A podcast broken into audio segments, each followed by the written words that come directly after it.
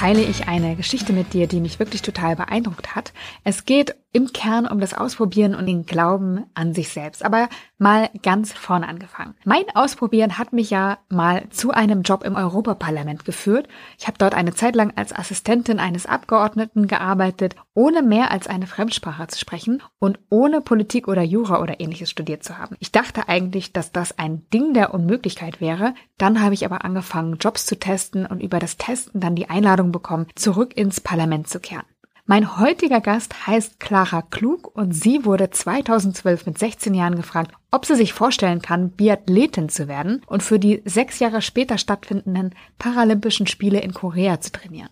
Sie selbst sah sich überhaupt gar nicht bei den Paralympischen Spielen, aber sie hat überlegt, was ist das Schlimmste, was mir passieren kann, wenn ich Ja sage und kam dann zum Schluss, dass im schlimmsten Fall sie feststellen müsste, dass es ihr keinen Spaß macht oder sie kein Talent hat und sich dann etwas anderes suchen müsste. Also sagte sie ja.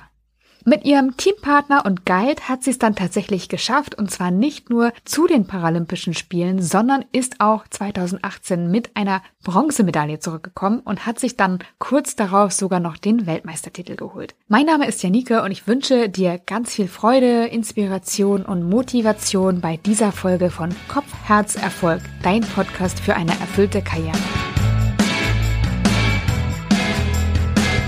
Clara, du bist 27 Jahre alt, du hast ein Abi von 1,2 gemacht, du bist Computerlinguistin, du bist angestellte IT-Fachkraft beim LKA, du bist Spitzensportlerin und Mitglied der Spitzensportfördergruppe der Bayerischen Bereitschaftspolizei, du bist blind und hast als Parabiathletin bei den Paralympischen Spielen in Korea doppelt Bronze und in Kanada deinen Weltmeistertitel geholt, neben vielen anderen Titeln. Und meine erste Frage ist, Clara, wie krass kann man sein? ja, wenn du das so aufzählst, ist das ziemlich krass tatsächlich. Ähm, so aufgezählt, das sollte ich mir äh, öfter anhören, wenn ich mal irgendwie am Zweifeln bin oder in der Früh nicht aus dem Bett komme. Ähm, ist vielleicht ein guter Motivator. Ja, äh, ziemlich krass, würde ich sagen. Aber das sind ja immer keine Ahnung, sowas kommt ja nicht auf einmal ist man das, sondern irgendwie sind das ja so ja, du hast jetzt angefangen beim Abitur und das sind halt einfach Sachen, die ja so Stück für Stück, Ziel für Ziel man irgendwie versucht einzusammeln und da gibt es sehr viel dazwischen. Darauf werden wir bestimmt noch zu sprechen kommen. Und was ich besonders schön fand, wir haben uns vorher ein bisschen ausgetauscht per E-Mail und ich hatte so, ja, Bedenken, kann ich sagen, weil ich dachte, oh, ich will irgendwie nichts Falsches sagen und ich will äh, irgendwie, wie, wie spreche ich die Behinderung an? Ich will dir auch da irgendwie nicht zu nahe treten oder ich will dich auch gar nicht irgendwie darauf reduzieren. Und ich dachte, oh Gott, also ich kann so viel falsch machen. dann habe ich dir ja geschrieben, so, oh Gott, ich eier hier voll rum. Und dann hast du zurückgeschrieben, dass ich bitte einfach frei raus alles fragen und sagen soll weil es erst komisch wird, wenn man versucht, so politisch korrekt zu sein. Und diese Einladung würde ich sehr, sehr gern annehmen und würde mich aber freuen, dass wenn irgendwie was ganz, ganz daneben ist, dass du wirklich sagst, okay, hier, Janike, das war jetzt richtig blöd. Ja, selbstverständlich. Aber das gilt ja auch immer andersrum. Also ich finde, das ist was, was generell in einem Gespräch gilt, dass man einfach ja ganz offen reingeht. Und ich finde es immer komisch, wenn man das Ganze so hervorhebt. Und deswegen einfach locker drauf los. Alles klar, dann bin ich bemüht, aber ich fürchte, ich werde bei der ersten Frage schon eiern. Und zwar würde ich gerne ganz am Anfang deines Lebens mit dir einsteigen. Und zwar bist du ja schon seit Geburt an stark sehbehindert, beziehungsweise mhm. blind gewesen. Und genau, also wie war es für dich da, blind oder fast blind ins Leben zu starten? Wahrscheinlich sagst du jetzt normal, weil du kennst es ja nicht anders, aber ich stelle mir das halt, ja, ich kann es mir gar nicht vorstellen. Wie war das für dich? Ja, Normal würde ich es nicht nennen, weil es ist halt nicht normal. Für mich war es natürlich normal. Ich weiß nicht, in welchem Alter ich verstanden habe, dass ich schlecht sehe, aber es war vermutlich relativ früh. Das ist was, ja, wo man irgendwie auch nicht zu genau drüber nachdenkt. Es gibt halt Entwicklungsphasen eines Kindes und die sind bei einem behinderten Kind halt immer irgendwie anders. Das heißt, ich hatte meine erste Brille, glaube ich, noch bevor ich so richtig laufen konnte. Die habe ich noch. Die sieht unglaublich süß und gleichzeitig sehr erschreckend aus, weil man damals noch sehr, sehr dicke Gläser in den Brillen hatte, ähm, weil ich so schlimm weitsichtig noch dazu bin oder war. Äh, ich bin es wahrscheinlich immer noch, nur merk's nicht mehr. Und Mai, ich war dann von meinen Eltern halt hervorragend gefördert, äh, mit einer Sozialpädagogin und einem Psychologen äh, als, als Eltern ist man recht gut aufgestellt. Die haben für sämtliche Förderung gesorgt. Ich war in Unterschleißheim im Sehbehindertenzentrum schon noch vor dem Kindergarten betreut, um eben möglichst normal alles zu erlernen, um motorisch mich normal zu entwickeln und diese ganzen ja, Dinge auch zu erlernen. Und so richtig de, das große erste Verständnis kam, glaube ich, mit der Pubertät, dass man eben wirklich merkt, wie man anders ist von den anderen. In der Pubertät ist man sowieso immer anders als alle anderen und alles ist ganz schrecklich. Ähm, ich glaube, keiner von uns will zurück und wieder 12, 13, 14, 15 sein. Auf keinen Fall. Aber ja, aber da ist natürlich auch der Punkt Behinderung und das große, also das war für mich eine große Zeit, das warum ich und warum bin ich blind und warum tut man mir das an und so ein bisschen in diese Opferrolle. Ich sag mal so, das hat man dann phasenweise immer wieder, aber als Kind ist das jetzt erstmal nicht bestimmend. Ich hatte immer sehr viele sehende Freundinnen und Freunde und habe mich an denen orientiert und habe halt immer versucht, alles das zu machen, was die anderen auch machen war ein bisschen scheiße, als ich mit acht irgendwie gesagt bekommen habe, alleine Fahrradfahren ist nicht mehr, weil halt wirklich zu unsicher. Ja, da gab es dann auch mal großes Zinnober oder es sind auch mal die Spielkarten über den Tisch gepfeffert worden, weil ich festgestellt habe, dass ich es nicht mehr lesen kann, obwohl ich es zwei Wochen vorher noch lesen konnte, was auf den Spielkarten stand. Das sind halt Erlebnisse, die hat man als nicht behindertes Kind nicht. Aber man, man kämpft sich durch, man lebt damit ähm, und vor allem lebt natürlich auch die Umwelt damit. Also die Behinderung habe ja nicht nur ich, die haben ja alle, die mit mir was zu tun haben, irgendwie. Ja, das bewegt mich total, wie du das jetzt erzählst, weil ich es mir einfach so gar nicht vorstellen kann. Und ich mir denke, ey, im Vergleich weiß man das ja erst dann auch zu schätzen. Du hast ja auch gesagt, im Vergleich hast du dann gesehen, was dir vielleicht auch fehlt. Und ich kann jetzt sagen, so im Vergleich kann ich sagen, ich hatte es irgendwie so, was heißt, ich hatte es so gut, also, aber es war vielleicht leichter, leicht, also vom, ähm, du siehst, ich komme schon wieder ins Schleudern. so ähm, empfunden leichter. Weißt du? Ja, in diesen bestimmten Punkten vielleicht. Aber ein ganz witziges Beispiel ist, meine beste Freundin war unglaublich schüchtern.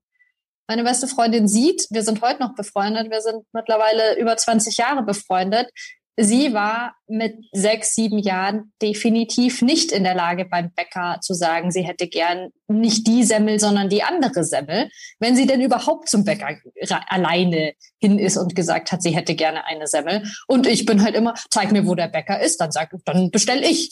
So, ich war halt ein totales Draufgängerkind. So, und gemeinsam waren wir unschlagbar, weil sie hat gewusst, wohin und ich habe dann gemacht. Und jetzt könnte ich ja genauso gut sagen, ja, aber sie war ganz schön eingeschränkt mit ihrer Schüchternheit. Hat sich auch verwachsen. Meine Behinderung hat sich nicht so verwachsen und trotzdem gibt's immer noch Dinge, ja, wo ich mir halt gar nichts tue und einfach gerade heraus irgendwie äh, auf jeden zugehe, auch weil ich teilweise muss, weil es anders nicht funktioniert, wenn man um Hilfe bitten muss. Aber das sind halt dann andere Sachen, wo ich ja auch sagen könnte, ja, da hatte ich es vielleicht leichter als sie. Einfach von der Persönlichkeit her. Und ich glaube, die Behinderung gehört zu mir wie, wie, wie ein Teil meiner Persönlichkeit. Und du hast dich dann ja äh, auch nicht für einen normalen ähm, Weg entschieden, einen, einen normalen Lebensweg. Du hast gerade gesagt, du warst ein Draufgänger-Kind und du bist auch, glaube ich, eine Draufgänger-Erwachsene geblieben und hast dich ja für einen ganz besonderen Weg entschieden. Also so kommt er mir auf jeden Fall vor. Du kamst nämlich irgendwann zum Biathlon. Wie kam das zustande? Wie bist du Biathletin geworden? ähm, eigentlich ganz ursprünglich mal über meine Grundschullehrerin, die Anne Heinzel, äh, Sportlehrerin bei uns an der Schule, die eben im, im Sehbehindertenzentrum sich die etwas sportlich begabten Kids rausgezogen hat und nachmittags mit denen noch extra irgendwie bisschen Leichtathletik, bisschen Gangschule und so Geschichten gemacht hat. Und eben im Winter einmal eine Woche, manchmal zweimal im Winter eine Woche mit uns Langlaufen gefahren ist. Ähm, da kam so ein bisschen die Leidenschaft dafür auf. Ich habe dann jahrelang ganz einfach äh, ja das Leichtathletik im Sommer mitgemacht, damit ich im Winter dann auch langlaufen durfte. Und erst sehr, sehr spät bin ich dann wirklich zum Leistungssport gekommen. Und zwar erst mit 18 Jahren in der 11. Klasse ich war in der zehnten Klasse in den USA ein, ein Jahr lang, also ein Schuljahr lang ähm, als Austauschschülerin. Bin zurückgekommen mit den obligatorischen 10, 15 Kilo mehr auf den Rippen. Also von Sport war nicht mehr viel zu sehen. Und trotzdem bin ich immer wieder eisern da in diese Leichtathletikgruppe gegangen ähm, weil ich mich eben doch bewegen wollte.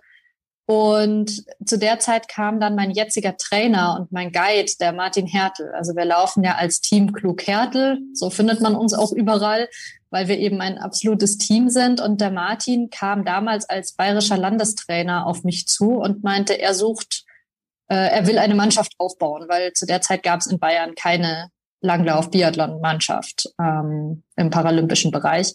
Und das hatte er sich als Trainer zum Ziel gesetzt. Und sein großes Ziel war, einen Athleten, eine Athletin zu den Paralympics 2018 zu kriegen. Das war im Sommer 2012.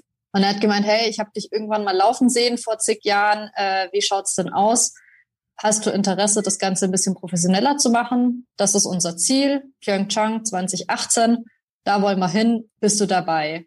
Und völlig blauäugig, ohne zu wissen, was mir blüht, habe ich gemeint, jo, mach mal und hatte dann erstmal, ich sage mal so zwei, drei Jahre vor mir, wo ich erstmal trainieren, trainieren musste, weil ich überhaupt keine Ahnung davon hatte, dass zweimal die Woche ein bisschen laufen gehen jetzt noch kein Training für Paralympics ist.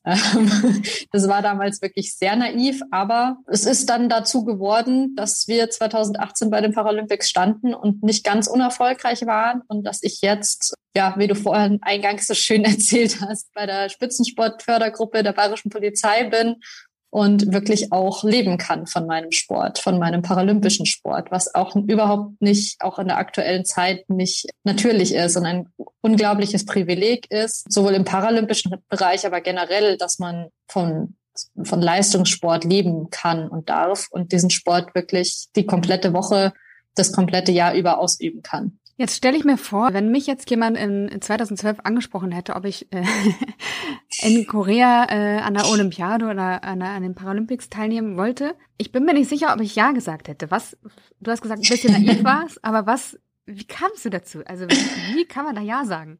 Also für mich war jahrelang und zwar bis 2018 diese Ta Zahl 2018 völlig ähm, fiktiv und ich saß dann Silvester 2018 auch da und dachte so, oh Mist, jetzt ist es soweit. Ähm, was genau habe ich hier getan? Das war total surreal irgendwie. Ich habe das einfach als Abenteuer gesehen, glaube ich, damals. Ich habe mir einen Tag lang überlegt, ja, was kann denn passieren? Und habe dann, glaube ich, auch mit meiner Mutter gesprochen. Die meinte, was ist denn das Schlimmste, was passieren kann? Und sage ich, na ja, dass ich in einem halben Jahr feststelle, dass es mir keinen Spaß macht, dass ich unbegabt bin oder wie auch immer. Und dann sage ich, ich mag nicht mehr. Mehr kann ja nicht passieren. So, und dann bin ich einfach der Typ dazu, der sagt, ähm, go for it, try it, sonst wird man es nicht rausfinden. Also ich wusste, ich stehe gern auf Ski. Ich fand das mit dem Schießen interessant. Ich hatte vorher noch nie so richtig Schießtraining gehabt. Ich habe noch nie Techniktraining wirklich gehabt. Ich wusste wirklich auch nicht, was mir blüht. Ich fand es einfach spannend. Ich fand Olympia schon immer spannend hätte mich dort nie gesehen und habe mich auch zu dem Zeitpunkt nicht dort gesehen. Also ich glaube, anders als dieses, wo ich wollte schon als Kind unbedingt zu Olympia, das hatte ich nicht, sondern ich dachte, na ja, fangen wir mal an, mal gucken, wie weit wir kommen. Olympia wird es wahrscheinlich nicht, aber schauen wir halt mal. Das war meine Einstellung zu dem Ganzen und so bin ich losgegangen. Ja, echt so krass finde ich das. Und ja, ich liebe einfach solche Geschichten, weil ich einfach auch selber sehr gerne ausprobiere und äh, selber schon an, an den unglaublichsten Orten gelandet bin, einfach nur, weil ich es probiert habe. Aber ich muss sagen, bei einer Olympiade oder bei den Paralympischen Spielen bin ich tatsächlich nicht zufälligerweise durchs Ausprobieren gelandet. Noch nicht, wer weiß. Kommt noch. Wie, wie ist es denn, Biathlon zu machen. Und insbesondere, wenn man nicht sehen kann. Also ich bin absolute Sportniete, muss ich zugeben. Selbst meine drei Minuten Übung am Morgen Gymnastik ist manchmal so, ach, so eine Sache. Von daher, vielleicht kannst du uns noch mal ganz vorne abholen. Wie ist es, Biathlon als Leistungssport zu machen? Zeitintensiv? es sind, ist ein sehr zeitintensiver Sport. Nein, ähm, Biathlon besteht natürlich aus erstmal aus den zwei Komponenten Langlaufen, Skilanglauf und Schießen. In meinem Fall akustisches Schießen, also vielleicht ganz kurz äh, überrissen. Wen es interessiert, soll es bitte ergoogeln. Aber ich laufe mit einem Guide, der mir Kommandos über einen Lautsprecher gibt und ich schieße akustisch mit einer, mit einer Schießvorrichtung, die aussieht wie ein Gewehr, aber keines ist, sondern über Laser äh, gesteuert wird. Und je nachdem, wo ich hinziele, bekomme ich einen anderen Ton und anhand dessen, dieses Tons ähm, ziele ich. Wie gesagt, gibt es viele Videos zu, kann man sich angucken. genau, und Biathlon besteht eben aus diesen Teildisziplinen Langlauf, eine Ausdauersportart, eine Kraftsportart, eine sehr technische Sportart und eine Sportart, die wirklich Köpfchen auch erfordert, weil man eben gerade im Biathlon auch nicht einfach losrennen kann wie bekloppt und hoffen kann, dass man nach zweieinhalb Kilometern noch atmet, weil nach zweieinhalb Kilometern oder nach zwei Kilometern, je nach Wettkampfformat, fährt man das erste Mal auf die Matte und muss dann möglichst fünf Treffer landen beim Schießen. Das ist dieses Zusammenspiel aus absoluter Anstrengung zu absoluter Konzentration, ähm, was mich sehr fasziniert und begeistert. Ähm, und auf dem Ski ist es für mich natürlich als Blinde jetzt besonders ein sehr freies Gefühl, weil natürlich laufe ich dem Martin hinterher, ich laufe seiner Stimme hinterher und ich wäre ziemlich verloren ohne ihn. Aber trotzdem stehe ich ja vollkommen alleine auf dem Ski. Wir sind nicht verbunden, außer über seine Stimme. Und ja, erreiche schon auch mal 33 kmh in der Ebene oder leicht bergab, die ich dann da alleine fahre. Oder ich laufe einen Berg hoch und, und verausgabe mich völlig, aber komme ja auch irgendwie oben an und habe genau wie jeder Sehende auch dieses Erlebnis, wow, ich habe es geschafft. Und das sind so die Sachen, die Biathlon für mich so reizvoll machen. Und dann gibt es natürlich noch den Punkt, dass es mir gerade als Blinde, wo man natürlich ein Thema mit Gleichgewicht hat, mit Orientierung und diese ganzen Sachen, meine Grenzen da, wie auch für Sehende, ja verschoben wird. Also Langläufer generell haben ein gutes Gleichgewicht. Ich werde nie so ein gutes Gleichgewicht haben wie sehende Langläufer, weil mir einfach das Sehen fehlt. Aber im Rahmen meiner Möglichkeiten einer blinden Person ist das, glaube ich, schon das ziemliche Maximum, was man rausholen kann an Gleichgewicht. Und das sind so ja zusätzliche Schmankerl, die man da irgendwie erwirbt oder sich aneignet. Und mich hat es ja auch total beeindruckt, weil ich so ein kleiner Kontrolletti bin, wie du es schaffst. Ich auch. und dann, ja, ich denke mir so, okay, ich bin, ich kann auch nicht Skifahren, muss man dazu sagen. Und ich fahre dann mit 33 km/h den Berg runter und verlasse mhm. mich absolut hundertprozentig auf die Stimme meines Guides. Also ich finde es, ja, irgendwie krass. Wie schaffst du das? Naja, ich bin schon auch ein Kontrolletti und ich sag mal so, wenn wir uns vorher irgendwie nicht ganz grün sind oder uns ein bisschen in den Haaren liegen, dann funktioniert das auch nicht so gut und dann erreiche ich auch diese 33 kmh nicht. Also es geht schon ganz, ganz viel um dieses Zusammenspiel zwischen Martin und mir. Ich muss mich voll auf ihn verlassen können, aber er muss sich auch auf mich verlassen können, weil bei 33 kmh kann er auch nicht mehr alle zwei Sekunden über die Schulter gucken, sonst schmeißt es ihn genauso. Und ja, also dieses, dieses Zusammenspiel, das wächst. Das kommt natürlich nicht von jetzt auf gleich. Und das Vertrauen kommt nicht von jetzt auf gleich und das kann auch immer wieder erschüttert werden. Und das ist auch tagesformabhängig. Das heißt, ein Erfolg für uns ist natürlich nicht ausschließlich meine Leistung, sondern ist unsere Teamleistung. Und das ist was, was, was ganz, ganz wichtig ist. Also die Frage zuvor von dir war, ähm, wie ist das, blind Biathlon zu machen? Und am Ende ist es ein Teamsport. Es ist keine Einzelsportart, sondern wir sind ein Team. Und als solches funktioniert es auch. Und natürlich stoße ich oft und immer wieder an genau diese Controletti-Grenzen, dass ich sage, aber das geht so nicht und du musst es anders machen und wenn du mir das so nicht sagst, dann habe ich keine Chance. Und der Martin sagt, ja, aber wenn du dich nicht auf mich verlässt und wenn du nicht locker auf dem Ski stehst, dann kannst du es auch nicht können.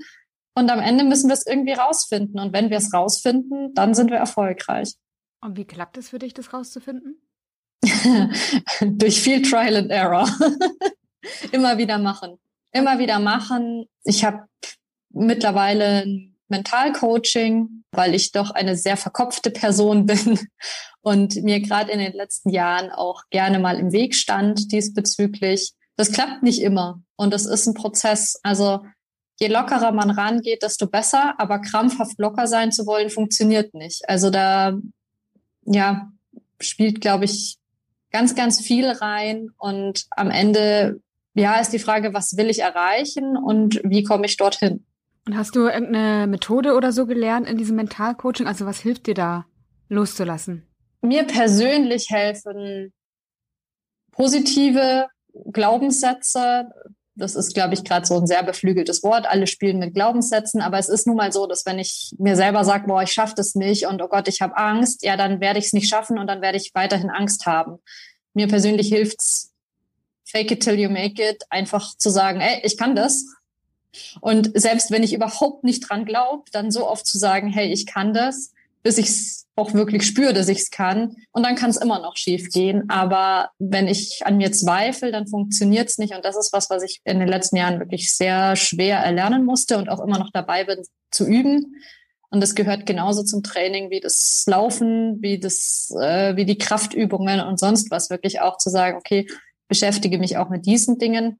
Eine Methode so direkt nicht mir persönlich, weil ich eben so ein Kopfmensch bin, hilft das zu meditieren, hilft es, sich vorzustellen, wie es bestmöglichst läuft. Also all diese Methoden, die es ja jetzt gar nicht unbedingt aus dem Sport direkt kommen, aber das ist was, was mir persönlich sehr hilft. Für jemand anderen mag das was ganz anderes sein. Und gerade der Martin ist da ziemlich anders gestrickt. Der geht da ganz anders an die Sachen ran als ich. Ähm, und es passt aber genauso, weil es für ihn die richtige Methode ist. Ja, also ich glaube, eine konkrete Methode kann ich dir jetzt gar nicht nennen. Das ist auch immer sehr situationsabhängig. Gar nicht schlimm, weil ich finde das schon wahnsinnig wertvoll, was du gesagt hast, weil ich glaube auch, dass wenn wir es uns nicht zutrauen, wer soll es dann machen? Ne? Und dann genau. ist es irgendwie so ein, ja, eine selbsterfüllende Prophezeiung einfach. Ja, ja und selbst wenn es jemand anderes mir zutraut, dem glaube ich ja nicht, wenn ich es selber mir nicht zutraue. Wie war es dann für dich so Ende 2018, als es dann nach Korea ging? Oh Gott, das Jahr war ziemlich holprig. Ähm, ich hatte da kurz vor der Vorbe letzten Vorbereitung noch den Norovirus. Okay. Was, also ich hatte, ich saß mit Norovirus zu Hause auf meinem Küchenboden und wusste nicht, wie ich aufstehen soll, weil ich so schwach war und hatte dieses äh, Nominierungsschreiben auf dem Handy äh, als Mail und habe das gelesen und war so, das ist jetzt der absolute Scherz. Wie um Himmels Willen soll ich bitte zu den Paralympics fahren? Bin zum Glück rechtzeitig gesund geworden. Und ich sag mal, die zwei Wochen in Korea waren einfach, ja, eigentlich war es viel zu viel. Eigentlich ist das viel zu viel für einen Menschen zum, zu begreifen. Also es war, waren so viele tolle Erlebnisse, Eindrücke. Und die Rennen sind ziemlich in den Hintergrund gerückt in der Erinnerung vor Ort waren die natürlich das Allerpräsenteste und es war schon auch mit sehr, sehr, sehr, sehr viel Druck verbunden. Ich war damals irgendwie so der Rookie und ähm, weil ich das erste Mal mit dabei war und das erste Rennen ist dann auch grandios schief gelaufen. Also da ist wirklich so alles schief gegangen von dass wir das falsche Material zum Einlaufen hatten, über dass der Martin gestürzt ist und ich über ihn drüber gefallen bin, äh, was uns vorher noch nie passiert ist, ähm, hinzu, dass wir dadurch dann einen Stockbruch hatten und auch noch das Material austauschen mussten unterm Rennen. Also da ist wirklich so alles schief gelaufen, was nur ging. Und es war dann ganz schön, weil wir beide natürlich enttäuscht waren, aber beide gesagt haben, okay, wir müssen jetzt irgendwie hier weg. Wir hatten zwei Tage Pause zum nächsten Rennen und sind dann einfach ans Meer gefahren. Also in Pyeongchang war das so, dass eben die, das olympische Dorf in Pyeongchang war, aber auch die Eishockeyhalle und diese ganzen Hallensportarten am Meer unten in Gangneung oder wie das hieß, ähm, stattgefunden haben. Und man konnte relativ zügig zum Meer runterfahren. Und wir haben dann den Sonntag genommen, haben gesagt, nee, wir trainieren jetzt ganz bewusst nicht, wir fahren jetzt ans Meer, wir machen was ganz anderes, haben die Füße ins Wasser gehalten, sind da irgendwie durch die Stadt gelaufen und am nächsten Tag wieder auf Ski und am Dienstag haben wir dann die erste Medaille geholt. Das war also das absolut Beste, was wir machen konnten. Ich weiß nicht mehr, wer die Idee hatte. Ich weiß nur, dass ich nicht dagegen war und ähm, sehr froh bin, dass wir es gemacht haben. Und ab dem Moment, wo man dann die erste Medaille in der Hand hat, fand ich so wahnsinnig bezeichnend, wie sich die Stimmung geändert hat von Trainern, von Betreuern, von allen, vom deutschen Verband, wie man natürlich auf einmal auch zum Erfolg der ganzen deutschen Sportwelt beigetragen hat. Äh, und das war etwas, wovon man oder wovon ich vorher wusste natürlich, aber was schon sehr absurd ist, wenn man das so erlebt. Wie hast du dich dabei gefühlt? Boah, ehrlich gesagt, gar nicht so toll. Also ich finde es immer ein bisschen absurd, wenn man so mit von einer Sekunde auf die andere. Ich war ja keine andere Person. Ich hatte es nur an dem Tag zufällig in Anführungsstrichen geschafft, aufs Treppchen zu laufen. Alle die Mädels, die dort am Start sind, sind Weltklasse. Sonst wären wir nicht dort. Und es muss so viel zusammenpassen, dass du oben stehst. Und ich sag mal von den, ich weiß gar nicht, damals zwölf Mädels, die da am Start waren oder wie viele es waren, wären wahrscheinlich fünf bis sechs in der Lage gewesen, also fünf mit Sicherheit in der Lage gewesen, nach vorne zu laufen. Und dass man da sagt, okay, man ist jetzt auf dem dritten Platz, ist natürlich irgendwie total toll, aber dass jetzt da dran irgendwas festgemacht wird, fand ich immer absurd. Nicht falsch verstehen. Ich möchte auf jeden Fall, mein großes Ziel ist paralympisches Gold. Und ich möchte das auf jeden Fall holen. Und da gehört noch einiges dazu. Aber trotzdem fand ich es absurd, dass der Wert des Menschen so verändert wird dadurch. Ja, das kann ich, muss ich noch sacken lassen, aber ich glaube, ich kann erahnen, was du meinst. Aber vielleicht gehen wir nochmal auf eine andere Dimension ein, nämlich die, dass du 2012 gefragt wurdest von Martin Hertel und 2018 dann wirklich auf dem Treppchen landest. Also nur für dich, sagen wir mal gar nicht der Wert jetzt von anderen, der dir beigemessen wurde, sondern nur für dich. Wie war das Gefühl, da zu sein, etwas geschafft zu haben, dein Ziel erreicht zu haben, überhaupt da mitlaufen zu können? Wie war das? Ich konnte es gar nicht so fassen. So richtig verarbeitet habe ich das erst in den Monaten danach und da war es einfach unglaublich und ich bin natürlich super stolz darauf. Wobei, und da sind wir wieder bei dem Verkopften von mir, ähm, bei mir sofort der Film losgeht oder ging, oh Gott, ich muss das toppen. da bin ich einfach so gestrickt, äh, höher, schneller, weiter. So, eine Bronzemedaille ist schön, aber es gibt noch mehr, aber es war einfach sehr überwältigend. Also auch da oben dann zu stehen. Und ich habe mir da eben geschworen, dass ich irgendwann die sein will, die in der Mitte steht und deren Nationalhymne gespielt wird. Das war schon ein sehr einmaliges Erlebnis. Und nachdem es das erste Mal war, wird man das so auch nie wieder haben, selbstverständlich. Und ich weiß, dass der Martin neben mir ich, ich war so ein bisschen distanziert, weil ich einfach mit sowas dann schnell überfordert bin. Ich habe aber mitgekriegt, dass es dem Martin als mein Guide und natürlich auch als mein Heimtrainer, der war einfach unglaublich glücklich und erleichtert. Und ich glaube, am Ende war ich das auch. Ich habe es nur nicht so greifen können. Und danach bist du ja nochmal Weltmeisterin geworden. War das für dich ähnlich, anders? Ja, also wie würdest du es einstufen? Ich habe es als reeller empfunden, witzigerweise. Vielleicht, weil da nicht so viel Tamtam -Tam außenrum war und es mehr um die Wettkämpfe ging. Und es war einfach total absurd, weil ich das erste Rennen gelaufen bin und äh, Weltmeisterin war und das zweite Rennen gelaufen bin und das Ganze bestätigt habe und das dritte Mal gelaufen bin und nochmal oben stand. Und das war, ja, also in meiner Erinnerung ist das tatsächlich aktuell immer noch das Größere äh, im Vergleich zu den Paralympics. Einfach weil es da für mich mehr um den Sport selber ging und nicht um das Ganze außenrum, was dann doch bei Paralympics etwas bestimmend ist, teilweise auch. Ja, diese Weltmeistertitel sind, die, die nimmt mir niemand mehr und ich hole immer noch manchmal natürlich die Medaillen raus, um sie mir selber einfach mal in die Hand zu nehmen und zu sagen, das hast du geschafft, jetzt heul hier nicht rum, sondern trainier weiter. so nach dem Motto als kleine Motivationsstütze. Ja, du hast ja aber nicht nur Biathlon gemacht, sondern du hast ja auch noch Computerlinguistik studiert. Fand ich auch super spannend, weil das ja auch nicht so ein Feld ist, wo jetzt, glaube ich, super viele Frauen angesiedelt sind. Von daher würde ich auch da nicht von dem klassischen Weg sprechen. Wie bist du dazu gekommen?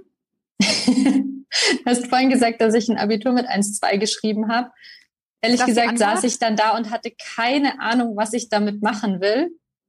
Und es war, ist ein bisschen ähnlich wie das Biathlon. Ich bin einfach die Liste der Studiengänge durchgegangen, habe geguckt, was es gibt, habe rausgestrichen, was ich nicht will und bin irgendwann waren dann, glaube ich, noch drei, vier übrig und von denen habe ich mir dann die Studiengänge genauer angeguckt und bin dann bei Computerlinguistik gelandet, allein weil ich es spannend fand, die Verbindung zwischen Sprache zu Mathematik zu schaffen. Computerlinguistik beschäftigt sich mit maschineller Sprach- und Informationsbearbeitung oder Verarbeitung jeglicher Art. Also ist jetzt nicht so, oh, Computerlinguistik, das ist, dass die Computer sprechen können. Nein, damit hat es nichts zu tun, sondern es geht wirklich um Datenverarbeitung jeglicher Form und Farbe, sag ich mal.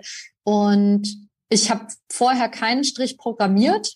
Also an alle Mädels da draußen, scheut euch nicht, wenn ihr auch nur ansatzweise mit Mathe zurechtkommt, dann seid ihr in der Informatikwelt nicht ganz verkehrt. Ich bin immer noch nicht die beste Programmiererin, weil das auch einfach nicht unbedingt ja meine Stärke ist. Aber ich kann programmieren und der ganze Rest außenrum ist total spannend. Und ja, ich kann mich für die Technik begeistern, ich kann mich für die Entwicklungen in dem Bereich begeistern. Und es ist ein so breites Feld, von dem niemand eine Ahnung hat, dass man wirklich sagen kann, ran einfach trauen. Und da war auch so der Punkt, was habe ich zu verlieren? Ich glaube, dass das oft mein, merke ich gerade selber erst, sowohl bei dem Sport als auch bei dem Studium, dass meine Eltern gesagt haben, du darfst dich ausprobieren war mein großes Glück. Ich hab, wusste von Anfang an, ich will kein Gap Year machen und irgendwie ja mich selber finden und dann weiß ich schon, was ich studieren will. Das ist, war in meinen Augen nach Blödsinn. Ich dachte immer, ich muss irgendwas anfangen und wenn ich feststelle, dass das nicht das Richtige ist, dann kann ich immer noch wechseln. Also auch da wieder der Mut, einfach mal loszulegen. Und für mich war es genau das Richtige. Ich studiere mittlerweile wieder seit wenigen Wochen habe ich mich eingeschrieben für einen Masterstudiengang IT-Management weil für mich der Master Computerlinguistik tatsächlich nicht so in Frage kam, aber das IT-Management mich jetzt total begeistert. Und da, ja, werde ich auch mal sehen. Also da lief es ebenso wieder, dass ich gesagt habe, ich will einen Master machen. Ähm, liebe Kollegen beim LKA, wie sieht's denn aus? Was ist denn sinnvoll? Was könnte man denn machen in dem Bereich? Und äh, so bin ich dann irgendwann auf äh, IT-Management gekommen. Also auch da wieder einfach mal losgelegt. Mal gucken, ob's ob es dann auch zu einem Abschluss reicht. Aber ich bin äh, eigentlich der festen Überzeugung, dass ich das mache. Nach dem, was ich jetzt über dich gelernt, gelesen und jetzt gerade erfahren habe, bin ich mir sehr, sehr, sehr sicher, dass es in einem Abschluss mündet, weil generell dein ganzer Weg einfach, ja, danach klingt, als ob er viel Disziplin, Ehrgeiz, einen eigenen Kopf auch erfordert hätte und ja, so die, die Anvisierung eines Ziels, auf das du dann zugesteuert bist und dich hast auch nicht abbringen lassen. Würdest du sagen, das sind wichtige Eigenschaften für dich gewesen? Ja, mit Sicherheit. Also es ist gar nicht so einfach, weil natürlich zweifelt man. Und ich stand erst letztes Jahr ähm, an dem Punkt, wo ich wirklich kurz davor war, alles hinzuschmeißen. Wieder mal. Es war nicht das erste Mal.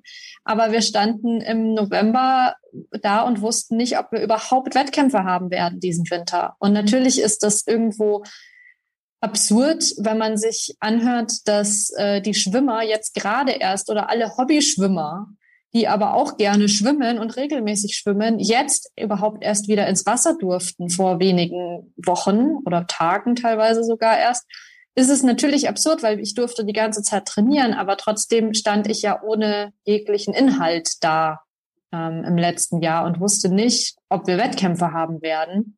Und dann ging es mir teilweise körperlich auch nicht gut wo man dann schon ins Zweifeln kommt. Und ich entscheide mich immer wieder für diesen Weg. Und ich glaube, das ist so, dass man darf zweifeln. Man darf im Zweifel auch hinschmeißen. Aber man muss damit einverstanden sein, was man tut. Und man muss dahinter stehen. Bislang stand ich immer hinter dem, was ich auch tue. Auch wenn ich mal gezweifelt habe, bin ich dann wieder zu der Erkenntnis gekommen, nee, das ist das, was ich machen möchte. Und das ist, glaube ich, das Wichtige. Wenn ich irgendwann zu, an den Punkt komme, wo ich sage, nee, das ist wirklich nicht das, was ich machen möchte und ich mache das hier nur für andere, dann ist der Punkt, wo man sagen muss, lass es lieber. Aber ich mache das ja für mich, ich habe einen Traum und dann muss ich auch alles tun, um dorthin zu kommen. Gibt es noch andere Sachen, die du gemacht hast, gedacht hast, erfahren hast, die dir geholfen haben, dich wieder aufzurappeln und weiterzumachen? Oder war es wirklich nur das zu wissen, ich mache es für mich, was natürlich super wichtig auch ist? Ja, es sind schon auch die Menschen um einen rum. Also in meinem Fall ist es ganz klar mein Teamkollege, der Martin Härte, wo ich einfach sage, das ist ein Top-Trainer. das kann ich nicht anders sagen. Und eins meiner Vorbilder, absolut, weil er einfach auch immer weitermacht. Und ich glaube, davon lässt man sich auch anstecken. Wir sind ganz gut dabei, darin, uns gegenseitig anzustecken. Also wenn der eine keinen Bock hat, dann ist der andere motiviert und zieht den anderen so ein bisschen mit und das geht in beide Richtungen. Das ist natürlich ganz wichtig, weil man kann nicht immer motiviert sein und ich bin sehr froh, dass ich das im Team mache. Ich weiß nicht, ob ich eine totale Einzelkämpferin wäre. Und gerade fürs Training ist das natürlich sehr, sehr wichtig. Und ansonsten sind es natürlich schon auch so Punkte wie eben zum Beispiel der Schritt in die Polizei, in die Förderung, die mir natürlich auch ähm, ein sehr gesichertes Leben bietet. Und ich mir trotz meiner Behinderung aktuell keine, keinerlei Sorgen um einen Job machen muss, was auch nicht natürlich ist und jetzt in der aktuellen Zeit sowieso nicht. Also ich weiß dieses privilegierte Leben auch sehr zu schätzen. Und das ist natürlich auch ein Faktor zu sagen, hey, ich mache da noch ein bisschen weiter, weil wann hat man es schon mal so schön, dass man wirklich das, wofür man brennt, auch als Beruf machen darf. Damit nimmst du die Antwort auf meine nächste Frage vorweg, nämlich ob du deine Karriere als erfüllt empfindest.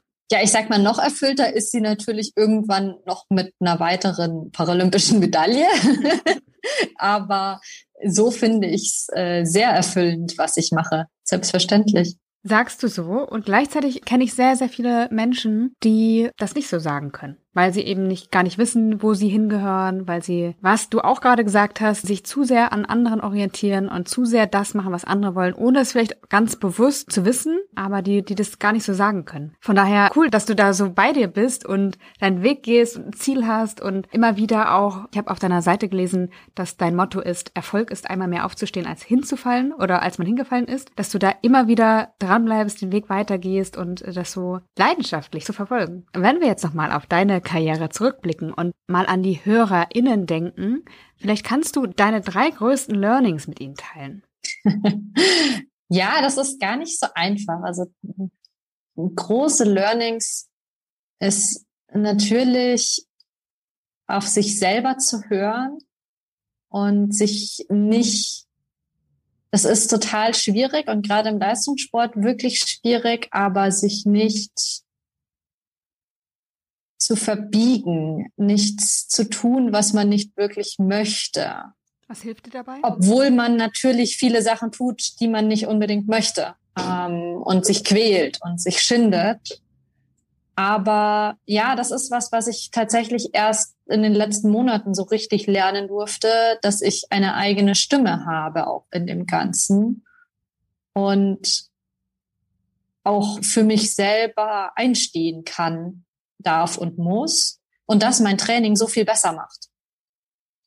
Weil ich doch auch sehr oft hinter dem hergerannt bin, was man von mir erwartet hat, ohne jetzt wirklich und im Zweifel gemotzt habe, wenn ich etwas nicht wollte, aber nicht zwingend dafür eingestanden bin, was ich möchte, beziehungsweise das auch nicht zu meinem gemacht habe. Also nicht gesagt habe, okay, der Trainingsplan ist mir vorgegeben ähm, und ich erfülle den jetzt so, wie ich das für richtig halte, sondern immer, ich habe den immer so erfüllt, wie andere das für richtig hielten.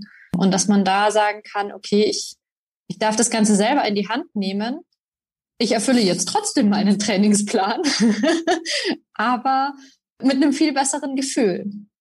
Und das ist eigentlich nur eine andere Sicht auf die Dinge. Das hat überhaupt nichts faktisch mit dem zu tun, was ich gerade tue, sondern es ist einfach nur ein, ein Gedankenswitch, zu sagen, ich bin hier verantwortlich und vor allem für mich und meinen Körper natürlich verantwortlich.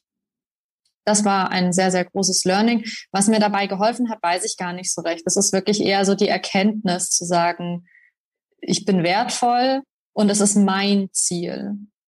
Und das ist, glaube ich, ganz wichtig. Und das ist das, was du vorhin, glaube ich, auch angesprochen hattest, dass viele Leute gar nicht unbedingt merken, dass sie vielleicht gar nicht das machen, was sie unbedingt wollen. Oder sich gar nicht im Klaren sind, ob sie das, was sie machen, für sich machen oder für andere. Und das ging mir auch schon oft so und das wird mir bestimmt auch noch mal so gehen. Das ist nichts, was man einfach einmal abstellt und dann ist gut. Das wirst du sicher auch kennen. Macht, man macht immer mal was für andere und das ist ja auch wichtig. Äh, wenn wir alles nur für uns selber machen, kommen wir auch nicht weiter. Aber das große Lebensziel oder die Lebensziele, ich finde, man sollte mehrere haben, sollten ja schon aus einem selber rauskommen. Ein weiteres Learning ist auf jeden Fall, dass man zusammen stärker ist als alleine. Das weiß ich aufgrund meiner Behinderung im Alltag, in jeglichen Situationen, weil ich einfach Unterstützung brauche in vielen Bereichen, aber natürlich auch beim Sport und da völlig unabhängig von der Behinderung. Wie gesagt, ich weiß nicht, ob ich eine gute Einzelkämpferin wäre, aber mit Martin gemeinsam bin ich eine, glaube ich, sehr gute Kämpferin und dieses Team ist schon auch etwas, was mich sehr prägt Du hast gerade von Zielen gesprochen. Gibt es etwas, für das ich dir in der nächsten oder in der längerfristigen Zeit die Daumen drücken kann? ja, es kommt eine ziemliche Hammer-Saison auf uns zu. Ähm, uns wurde die aufgrund der Corona-Situation die Weltmeisterschaft aus diesem Jahr 2021 in das Jahr 2022 verschoben. Was bedeutet, dass wir nächstes Jahr den ganz normalen Weltcup zu bestreiten haben von Dezember bis März, im Januar in Lillehammer an, bei der Weltmeisterschaft starten werden und dann im März zu den Paralympics hoffentlich fahren nach Peking. Das heißt, da sind zwei wirkliche Großereignisse, die vor mir liegen und ich bin super gespannt, super happy und habe richtig Bock, total motiviert und freue mich, wenn ich noch ein paar Leute motivieren kann, da dann auch ein bisschen äh, ja mit anzufeuern. Definitiv. Das wird eingeschaltet. Daumen sind gedrückt und werden in der Phase Januar, Februar, März sehr stark gedrückt sein. Clara, ich finde es mega, was du machst. Ich finde es richtig cool, wie viel Power du hast, wie du deinen Weg gehst. Bin schwer beeindruckt, das habe ich am Anfang schon gesagt und in der ersten E-Mail, die ich dir geschickt habe, habe ich auch schon gesagt. Jetzt schließe ich damit ab. Danke, dass du hier warst. Danke, dass du deine Geschichte mit uns geteilt hast und ich wünsche dir alles Gute. Ja, danke dir für die Möglichkeit und weiterhin viel Spaß mit deinem Podcast.